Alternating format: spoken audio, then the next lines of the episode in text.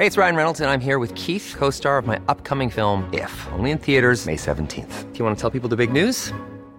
All right, I'll do. Sign up now and you'll get unlimited for $15 a month in six months of Paramount Plus Essential Plan on us. Mintmobile.com slash switch.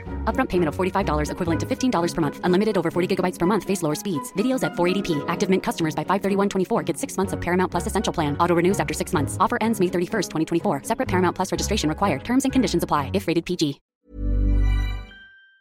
Familiares de desaparecidos en Tamaulipas, fíjese usted a lo que se ha tenido que llegar. Pidieron, no pidieron, suplicaron al cártel del Golfo una tregua para ingresar a un predio allá en Matamoros y localizar restos de personas que no han sido localizados. Dicen que las autoridades simple y sencillamente no hacen nada, así que han suplicado al cártel del Golfo que les dé oportunidad de buscar a las personas en este lugar. Delia Quiroa es defensora de derechos humanos y representante de la Unión de Colectivos de Madres Buscadoras en Tamaulipas. Doña Delia, muchas gracias por conversar con nosotros esta mañana, por aceptar la llamada. Buenos días.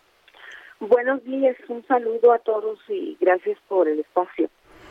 Eh, Delia, cuéntenos, eh, ¿qué, ¿cuáles son los indicios de que en este predio de la Bartolina, en Matamoros, hay pues muchas personas de, que, están desaparecidas o están los restos de estas personas?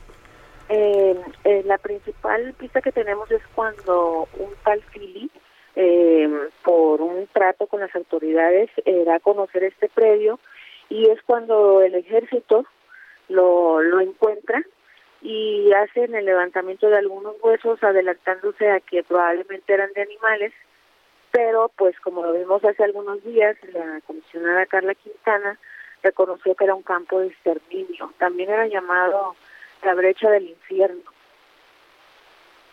Eh, doña Delia, eh, ustedes eh, publicaron un comunicado donde le piden al cártel del Golfo una tregua. Cuéntenos, por favor, ¿por qué se hace esto? Pues nosotros recurrimos a esta medida ante la, la inacción de todas las autoridades. Este, algunas de nosotros estudiamos leyes para darnos cuenta que no se necesita ser una persona que no conozca de la ley para que el aparato judicial pudiera funcionar. Lo que pasa es que las autoridades no acatan las leyes. O sea, no eh, si ellos respetaran la ley y actuaran conforme a sus funciones, eh, no estaríamos tan mal. Pero la verdad es que las autoridades solamente van a pasar un, rato y para cobrar un sueldo y, y pues no hacen nada y, y aparte hasta a veces llegan a ser groseros o agresivos como la comisionada Mara Gómez que el año pasado en febrero este ordenó a sus empleados mientras nosotros tapábamos una puerta en la CEAP para que nos aventaran y nos golpearan. Entonces, hasta ese grado hemos llegado. Tan es así que obtuvimos una recomendación, que es la 39 de 2020, por ese hecho, por violaciones a los derechos humanos eh, referente a un trato digno y libre manifestación. ¿Cómo, ¿Cómo cuántas personas hay desaparecidas en Tamaulipas? Ay, Sergio, es que yo no te puedo decir, pero yo creo que de cada 10 familias, por lo menos la mitad tienen un desaparecido. Uy, es demasiado, doña Delia. Oigan, este comunicado es muchísimo, qué terrible, qué dolor constante. Doña Delia, en este comunicado le suplican al cártel del Golfo. Eh, ¿Han tenido alguna respuesta?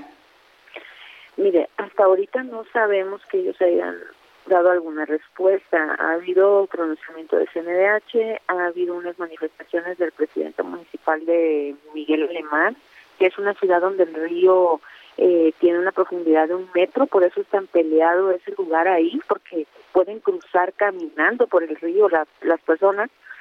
Entonces, este, pues no hemos sabido que hayan hecho ellos algún pronunciamiento, pero yo quisiera aprovechar este espacio para para volverle a hacer un llamado al líder de los ciclones y no solo a él, sino a, a todos los que militan en el crimen organizado para decirles que que pues reconocemos nosotros este que ellos tienen el poder y el control y que ellos pudieran marcar una diferencia este haciendo una tregua de paz y, y, y parando la violencia porque vemos que el gobierno no puede.